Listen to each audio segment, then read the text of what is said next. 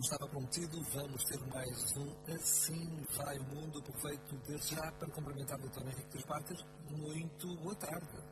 Olá, boa tarde, Daniel Galário, e boa tarde também para todos, todos os ouvintes da rádio.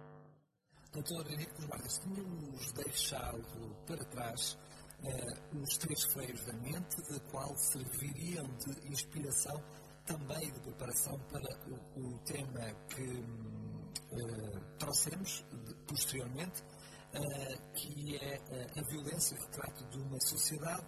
E, pois bem, para o programa de hoje também já estava prometido, íamos falar da violência do género.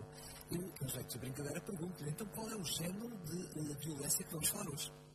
Exatamente, portanto, a violência de género, no sentido em que, falando de género, estamos a falar de poder eu até uh, qualifiquei esta violência do género como micromachismo. Uh, e, este micromachismo é um perigoso jogo de poder e dominação, justamente. Já agora, só por, por jeito de curiosidade, porquê é que ele chamou micromachismo ao invés, por exemplo, de macromachismo? Pois, micromachismo porque é um pequeno mundo, é um mundo que está dentro de vários fenómenos passam na natureza e no, no mundo e na, e na, vida das pessoas. Uh, este, este, este, fenómeno do, do, da violência de género, e chama-se género não porque seja uma violência uh, dirigida do homem à mulher, porque também há violência da mulher para o homem. Portanto, do género, tanto faz ser de um lado como do outro. É por isso que se fala de violência de género, não é? De qualquer modo, é, é, é um jogo de poder e dominação eh, que, é, que é perigoso, é um, jogo que tem, tem, tem tido, até, até inclusivamente morte, não é?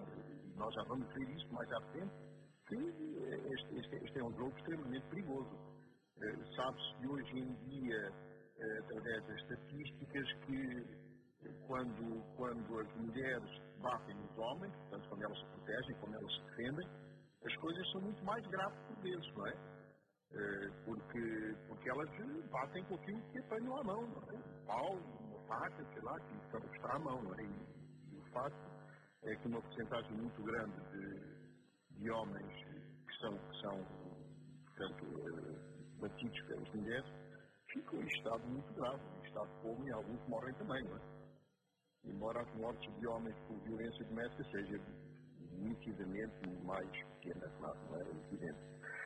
Mas uh, isto, isto, à medida que as relações uh, entre o masculino e o feminino uh, se mantêm em, em termos iguais, assimétricas, é verdade que a mulher subjugada ao homem está, está ainda no domínio do patriarcado, não é?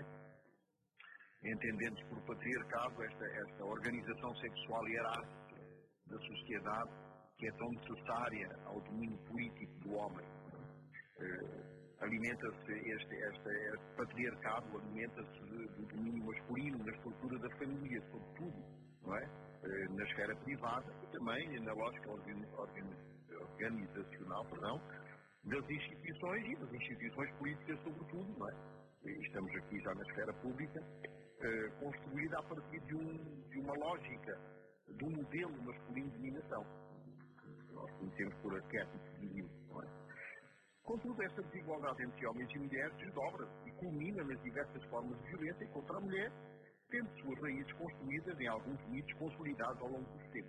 Portanto, é, é, é, evidente que, este, que, esta, que esta violência do género é mais dirigida à mulher e é nesse sentido que nós vamos hoje desenvolver, digamos, uh, o nosso tema, a partir desta, desta, desta premissa da, submissão da mulher a um homem que é que tem, e, tem, e, tem, e, tem, e é transversal a toda a história. É? E começa com Eva. Eva desafiou o poder do Criador, usando o seu poder de sedução para desencaminhar Adão. Em consequência, Eva, sua liberdade limitada e restrita ficou o seu espaço dentro da sociedade. Eva eh, ocupa-se do espaço interno e privado, o campo dos sentimentos, o campo da fragilidade, da doçura, do amor. Sua responsabilidade é gerar e cuidar dos filhos, do lar, do bem-estar do homem dentro desse ambiente. A cisão e a delimitação do público e privado construídos e potencializados pelas histórias e pelos mitos, no que tange aos papéis sociais da mulher e do homem, vão se cristalizando, vão se tornando verdades absolutas, inquestionáveis e até, de certo modo, santificadas. Pede-se assim a naturalidade da aceitação cultural do lugar da mulher e do homem na sociedade, legitimando a relação de hierarquia de poder entre os géneros. A violência é um comportamento deliberado e consiste que pode provocar lesões corporais ou mentais à vítima. O termo vem do latim violência e está vinculado à ação, que é executada com força ou brutalidade e que se realiza contra a vontade do outro. É considerada violência de género aquela que é exercida de um sexo sobre o sexo oposto, qualquer que seja como nós já vimos a introdução. Em geral, o conceito refere-se à violência para a mulher, sendo que o sujeito passivo é uma pessoa do género feminino, neste caso. Neste sentido, também se aplicam às noções de violência machista, violência no seio do casal e violência doméstica, designação mais usada. Os casos de violência familiar ou de violência no lar raramente são denunciados por uma questão de vergonha ou por sexo. De qualquer forma, a violência de género também pode incluir as agressões físicas e psíquicas que uma mulher pode exercer sobre um homem. Pode incluir insultos, mensagens difamatórias ou caluniosas, rumores de caráter sexual, divulgação de imagens ou vídeos utilizados pelos novos meios de comunicação. Em contrapartida, a ideia não contempla propriamente os comportamentos violentos entre pessoas do mesmo sexo. Esse, esse assunto tratamos, num, é, é, tratado num, num, outro âmbito e tratámos até no princípio, no, no, no, programa anterior. O machismo, que é a causa principal da violência no seio da família, sobretudo contra as mulheres, é definido como um sistema de representações simbólicas que mistificam as relações de exploração, manipulação, dominação e sujeição entre o homem e a mulher. E como é, que, como é que isto começa? Onde é que isto começa? Qual é a causa disto tudo? Desde criança, entram em determinadas relações, independentemente das suas vontades, e que formam as suas consciências. O sentimento, o sentimento de superioridade do garoto pelo simples facto de ser macho, e em contraposição o de inferioridade da menina pelo simples facto de ser fêmea. Portanto, o machismo constitui um sistema de, representação, de representações de dominação que utiliza o argumento do sexo, mistificando assim as suas relações entre os homens e as mulheres, reduzindo-os a sexos hierarquizados, divididos em polo dominante e polo dominado, que se confirmam mutuamente numa situação de objetos. A pseudo-natureza superior dos homens remete-os à dominação masculina, ao sexismo e às fronteiras rígidas e intransponíveis entre os géneros. Os homens dominam coletiva e individualmente as mulheres. Esta dominação exerce na esfera privada ou pública e atribui aos homens privilégios materiais, culturais e económicos. O sector dos estudos feministas atuais tende, aliás, a quantificar estes privilégios e a mostrar concretamente os efeitos da dominação masculina. A política atual que a nossa sociedade visa diminuir a desigualdade, não deve nos deixar esquecer que elas perduram. São pena de tomarmos nossos sonhos por realidade e não compreendermos mais nada. A ordem das bicadas, termo que designa o fenómeno de um superior dar bicadas no inferior, como acontece na violina, na sociedade humana é muito complexa, uma vez que resulta de três hierarquias. Hierarquia de género, hierarquia de etnia e de classe. O importante a reter consiste no facto de o patriarca, exatamente por ser todo poderoso, contar com numerosos partidários para a implementação e a defesa diuturna da ordem do género que garante os seus privilégios. Diuturna no sentido que muito tempo. Usa-se o conceito de, de denominação exploração porque se concebe o processo de sujeição de uma categoria social em duas dimensões. Justamente a dimensão da dominação e a, e a, e a e a dimensão da exploração. Trata-se de um fenómeno situado aquém da consciência, o que exclui a possibilidade de pensar em cumplicidade feminina com homens no que tem ao recurso à violência para a realização de um projeto masculino de dominação das mulheres. Como o poder masculino atravessa todas as relações sociais, transforma-se em algo objetivo, traduzindo-se em estruturas hierarquizadas, em objetos em senso comum. O que a teoria do esquema do género propõe, então, é que o fenómeno de modelagem sexual, modelagem no sentido de um modelo que explica as características do funcionamento sexual numa determinada, determinada sociedade, deriva em parte do processamento do esquema do género. Ou seja, das percepções subjetivas baseadas no género, de uma prontidão generalizada do indivíduo para processar informações na base de associações vinculadas só ao sexo, que constitui o esquema do género. Especificamente, a teoria propõe que a modelagem sexual resulta, parcialmente, da assimilação do próprio conceito de self no esquema do género. Esta tendência em categorizar preferencialmente as informações como masculinas ou femininas evidenciaria a presença do esquema do género. Eu estou a chegar bem, Daniel. Claro que sim, doutor Rito. Ah, ótimo. Uh, a violência de género é entendida como um problema de saúde pública pela Organização Mundial de Saúde. Mas até onde é que isto, isto já, uh, já, já tomou proporções enormes? A violência doméstica contra as mulheres ocorre em todo o mundo e perpassam as classes sociais, as diferentes etnias, independente do grau da escolaridade. Ela recebe o nome de doméstica porque sucede geralmente entre casa e o autor da violência mantém, ou já manteve, relações íntimas com a mulher agredida. São maridos, companheiros, namorados, incluindo os ex. Os tipos de violência doméstica podem ser física, empurrão, rasteira, mordida, bufetada, soco, sei lá, porção, corte, madura, mas também pode ser sexual, ser forçada a fazer sexo contra a sua vontade, e violação, existe, no, no, nos casais. Pode ser psicológica, através da ameaça, da chantagem, palavras humilhantes, desautorização, desqualificação, controle das mensagens, ou seja, seja um SMS, seja e-mail.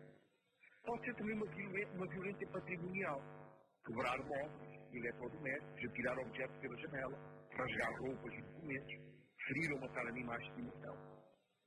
Ora bem, a violência pode ser também ativa e passiva. Ela é ativa quando empregamos força física.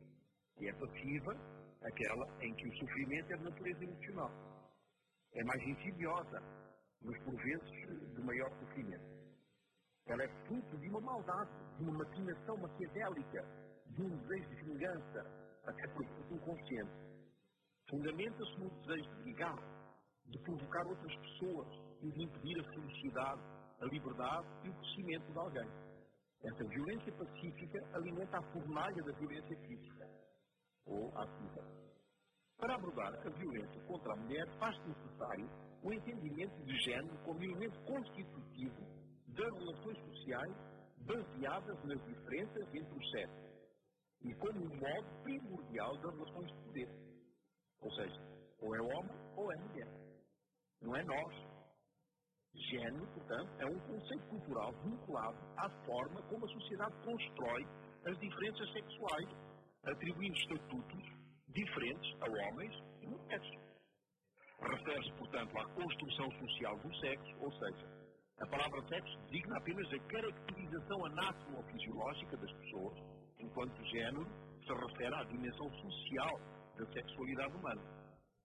Em resumo, a violência de género produz e reproduz nas relações de poder onde se entrelaçam as categorias de género, classe e raça, ou etnia. Expressa, portanto, uma forma particular de violência global mediatizada pela ordem patriarcal, que delega aos homens o direito de dominar e controlar as mulheres, podendo para isso usar a violência. Dentro dessa ótica, a ordem patriarcal é vista como um fator preponderante na produção da violência de género, uma vez que está na base das representações de género que legitimam a desigualdade e dominação masculina internalizadas por homens e por mulheres. O número de vítimas, a brutalidade e a premeditação que supõem a sua execução nos, nos desconcertam e nos advertem de um perigo. É o de nos acostumarmos às contínuas notícias de mortes com que cada dia nos vai endurecendo a alma e o coração, provocando em cada um de nós a indiferença e o esquecimento das causas que estão na raiz desses atrozes crimes contra as mulheres. Num compêndio recente sobre a violência contra a mulher e suas consequências para a saúde, Laurie High apresenta uma relação de pontos que resume qualitativamente a sua análise. Não é uma análise, uh, não é uma análise quantitativa. Neste caso, é uma análise qualitativa. Primeiro, as mulheres estão sob risco de violência, principalmente por parte dos homens conhecidos por elas. Segundo, a violência de género ocorre em todos os grupos socioeconómicos, ricos, pobres, remuneados. Terceiro, a violência doméstica é tão ou mais séria que a agressão de desconhecidos. Quarto, embora as mulheres também sejam violentas, a maioria das violências que resultam em lesões físicas é de homens contra as mulheres. Isto é, violência sexual é exercida contra o género feminino. Quinto, dentro de relações estabelecidas, a violência muitas vezes é multifacetada e tende a piorar com o tempo. Sexto, em sua maioria, os homens violentos não são doentes mentais. É raro. Sétimo, o, uso, o abuso emocional e psicológico pode ser tão danoso quanto o abuso físico, sendo muitas vezes considerado até pior, na experiência das mulheres. Oitavo, o uso do álcool exacerba a violência, mas não é a causa da mesma. Nono, existem sociedades onde a violência contra a mulher não existe, simplesmente. Portanto, surge um novo conceito no Pacto Internacional, que é o do feminicismo. E o, o, uh, o é definido como sendo a morte de mulheres em razão do seu sexo. E já está, já está inclusivamente, estabelecido em certos países na, na, na lei, na, na lei uh, no Código Penal. Em Portugal, no ano passado, foram mortas 47 mulheres por violência doméstica e 46 tentativas de homicídio contra mulheres. Só nos primeiros seis meses deste ano, o número já vai em 24 mulheres assassinadas. A violência começa quando eu crio a dualidade, através da minha falta de acolhimento e de reconhecimento do outro como diferente de mim, mas ao mesmo tempo semelhante a mim, nas suas necessidades, nos deveres e nos seus direitos. E estou, neste caso, a violentar alguém. Quando eu estou envolvido no meu drama pessoal e que não consigo ver mais ninguém senão a minha e as minhas necessidades, quando esse olhar egoísta me afasta da pessoa do outro, eu estou a exercer violência sobre ela. Se eu estou fechado em mim mesmo, perco a habilidade humana de ver o outro nas suas alegrias, nas suas tristezas, e passo a ver nos outros o reflexo de mim mesmo, passando a odiar nos outros as partes que detesto em mim, transferindo sobre os outros, melhor ainda, projetando sobre os outros, e sobretudo sobre aquela que está mais próxima de nós, a nossa companheira, todo o ranço que temos do passado, todo, todo o ranço da cultura na qual nos desenvolvemos e na qual fomos moldados, que foi uma, uma cultura seguramente violenta. E nem percebemos isso as discriminações preconceituosas que carregamos a despeito de nós mesmos. E por isso dizemos que não somos discriminatórios. Falamos mal de alguém, agredimos alguém com as nossas palavras, magoamos quem mais nos ama, mas somos rápidos a dizer que não somos preconceituosos. Vou mantendo uma cultura violenta, mesmo em coisas pequenas do meu dia a dia. Na maneira de olhar, de saudar, na maneira de estar presente, de, de separar, na percepção do olhar do não outro que no fundo é o mesmo do não eu. Enquanto eu tiver um eu brilhante, tenho outro que se opõe a mim. Mas quando eu transcendo este eu, quando me torno mais flexível, mais tolerante, eu perco as minhas verdades, que me levam a lutar e a matar por elas, e passo a viver por aquilo que edifica e gratifica o outro. A experiência do agora, do instante, passa a ser transformadora. Ela liberta-me das amarras de um passado rude irascível e caótico, e a cautela da projeção de um futuro ensombrado e incerto. Ou estamos no antes ou no depois, e nos esquecemos de todos nós viemos desse, desse antes carregado de brutalidade. Desse antes, muitas vezes já intrauterino, da mãe que teve raiva de estar grávida, de uma gravidez não desejada e mesmo ordenada. E isto não é uma característica cultural, não tem nada a ver com o ser pobre ou rico é um fenómeno próprio do ser humano. Podemos ser anjos ou demónios, mas só percebemos o monstro que existe no outro e esquecemos de olhar para o carrasco que somos nós também. Mas o que é? O que é que eu estimulo em mim? Por isso, não me posso excluir dos crimes e das monstruosidades. entre o negro e o branco, existem uma finalidade cinza. Ninguém é somente mau ou somente bom. Nós sentimos um prazer mórbido em ignorar a pessoa acidentada, porque nos falta a misericórdia. A misericórdia é o quê? É considerar o outro na sua totalidade. É tentar compreender o que o, o que alguém a ser violento. Por esta razão, as escolhas humanas são sempre coerentes. Podem parecer incoerentes para mim, mas no outro, por muito mal que seja, a violência, por vezes, é a única coerência que ele encontra dentro do seu ser dividido, doente e magoado. A crueldade foi a única linguagem que ele sempre ouviu. A brutalidade foi a única regra de vida que ele, conheceu. Para ele, a violência é coerente. Por isso é que eu digo que todas as coisas são coerentes. Qualquer coisa que possa impedir a autorrealização pessoal, atrasando o progresso da alguém, mantendo a estabilidade, é uma enorme violência. Maridos que não permitem que suas esposas se desenvolvam no seu potencial em qualquer área da vida estão agindo com muita violência.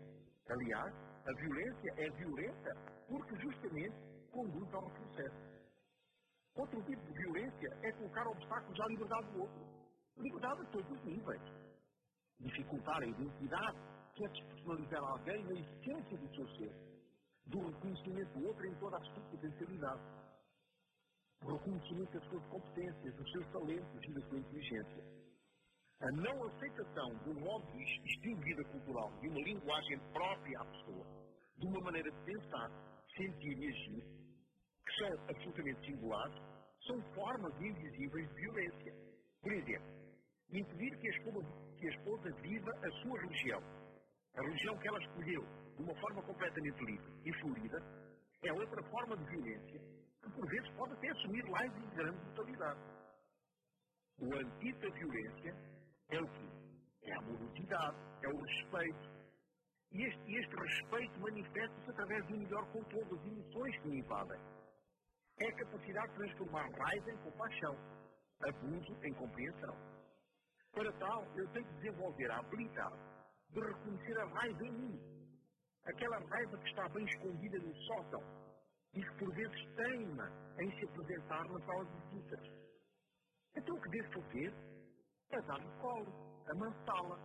Porque se eu tento reenviá-la de volta para o sótão, ela vai encher-se de tensão e explodir em condutas violentas. A raiva faz parte da nossa natureza.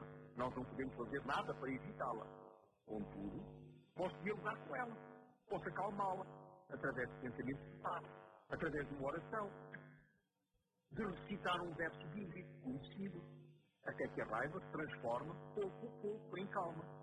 Este mar agitado transforma-se em murmúrio agradável de paz e de tranquilidade. Ao tomarmos este tipo de atitude, estamos a reagir com inteligência e com sagacidade. Estamos a evitar responder à violência com violência. E isso é uma postura sensata. Não nos podemos distanciar daquilo que estamos a sentir e a viver. Só quando tomamos plena consciência do aqui e agora, ou seja, das emoções que nos invadem, estaremos em condições de as controlar e de as manter sob domínio da nossa razão. A razão permite considerar o outro na sua plenitude, no seu potencial, nas suas necessidades não negociáveis e no facto de que, embora possa estar a lidar com alguém embrutecido pelas circunstâncias da vida, que é suficiente, tenho certeza absoluta que essa pessoa também tem um lado bom. Não é possível apagar um incêndio sem desligarmos o combustível.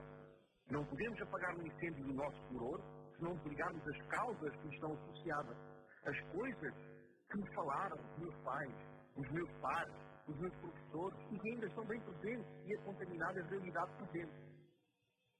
Portanto, isso quer dizer que a minha realidade é filtrada por todas as coisas que eu fiz durante o percurso da minha vida. É a partir do momento que começamos a perceber estes filtros que podemos controlar as nossas emoções expressivas. Aliás, é a partir do momento que tomo plena consciência dos meus impulsos maus que posso deixá-los aos pés Cristo, por exemplo, a fim de os eliminar do meu inconsciente. Se os escondo ou tento resolver por mim mesmo, serei eternamente escravo dos meus instintos perversos. Cada um à sua medida, tem a possibilidade de agir e criar brechas no sistema da violência. descolar-se Deus, reconhecendo que o outro ser humano é um semelhante nosso. Combater a violência é uma atitude de manutenção. Identificar formas de agir não violentas é uma atitude inovadora, que requer disposição interna e muita clareza. Vivemos numa sociedade de grande competitividade violenta, que nos empurra, que nos ofende, que nos destrói e que nos obriga a responder com a mesma moeda. O segredo está em sair dessa competitividade e entrar num sistema de colaboração, onde em vez de ser o eu a ganhar, é o nós a vencer, com uma das alternativas para a sobrevivência da espécie, humana. O que dá continuidade à espécie humana é justamente o homem bem adaptado, que transmite à sua descendência bons costumes éticos e morais, respeito e regras de conduta que edificam os outros, princípios morais inabaláveis, estilos de vida onde imperam a harmonia consigo mesmo e com os outros. A nossa realidade é a abstração do coletivo. Não pode nunca ser uma realidade individual. Eu não posso fundamentar a minha mudança na mudança dos outros. Esperar que alguém faça, que os outros mudem, quando o segredo está na minha mudança, ou seja, na mudança que se produz em mim mesmo, como um mecanismo catalisador da mudança dos outros e até da humanidade. Quando eu resmundo, contamino não só minha boca, mas essencialmente a minha mente. Temos de reconhecer o Mestre. Jesus é o sagrado que em mim faz renascer o sagrado no outro. Isso nos faz olhar para os outros como criaturas de Deus, numa dimensão de edificação e não de destruição. Passamos a reconhecer a vida humana como algo sagrado e somos levados a respeitá-la. A violência é a negação da humanidade e do cristianismo. Cristo nos convida a buscar nele a paz. Essa paz que é a ausência interna de perturbação. A paz que Jesus nos dá ajuda-me a evitar submeter-me à dominação da violência que está em mim, que está em cada um de nós. Portanto, temos que estar vigilantes para observarmos quando estamos a repetir comportamento do meu pai ou da minha mãe, ou de outro familiar, que ainda exerce sobre mim uma influência perniciosa. Não é fácil, mas a Bíblia nos ensina que com Deus podemos até cair sete vezes, mas sete vezes nos levantamos. Se desenvolvermos uma consciência clara do valor da vida humana e da vida na sua essência, ficaremos muito mais atentos à violência que pode destruir, magoar, entristecer, afligir, maltratar ou mesmo desqualificar o outro. São inadmissíveis cenas de violência entre pessoas que assumiram a responsabilidade de cuidar, amar e respeitar até que a morte os separe. Não é compreensível como um homem pode ameaçar, humilhar, agredir e até matar a mulher que escolheu para sua companheira de vida. Como compreender os milhões de mulheres por esse mundo fora que têm de viver escondidas com medo das ameaças e agressões dos seus carrascos? Existem mulheres às quais a justiça classificou de mulheres em grande perigo de vida. Muitas dessas mulheres suportaram o inimaginável. Mulheres que sobreviveram ao inferno, angustiadas, mulheres que sofrem ameaças de morte e que vivem escondidas com medo de serem simplesmente suprimidas. Pressões psicológicas, chantagem e voto com o objetivo de obrigá-las a ficarem caladas.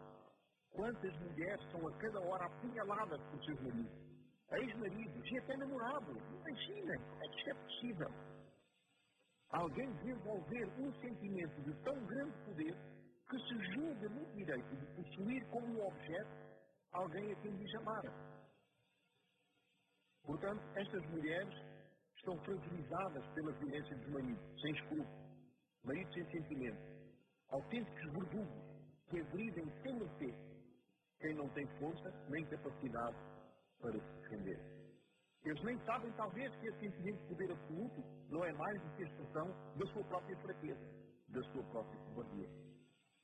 E pronto, uh, penso ter dado a volta ao texto, fiz um apanhado geral de, de, deste tema. No próximo programa eu estava, eu tinha previsto continuarmos neste, neste no âmbito da violência, uhum. mas neste caso na violência juvenil. Também é outro flagelo difícil de banir. Muito bem, fica assim uh, então uh, a promessa para o próprio, próximo programa, para falarmos de, da violência juvenil. Lembramos só rapidamente que falámos dos três feios da mente, depois falámos da violência retrato de uma sociedade perturbadora. Hoje, esta violência de género e mais um pouquinho uh, percebemos que acabava por ser. Uh, descobrimos uma nova palavra é? no, no, no dicionário. Hoje, a definição de feminicismo, feminicismo, é isso? Feminicismo, feminicismo. Feminicismo, isso mesmo. Portanto, a morte da mulher por parte de violência exercida pelo homem. E então, na próxima semana, vamos falar de violência juvenil, é isso? Exatamente, Daniel Calai. Um grande abraço, doutor Henrique dos Maitres. Fica então marcado o encontro para a próxima quarta-feira. Um abraço também para todos, obrigado. Lembramos que este programa estará disponível desde já no, em podcast em radiorcs.pt. Assim foi mais um Assim Vai o Mundo. Assim Vai o Mundo. A visão da atualidade do psicoterapeuta Henrique dos Matos.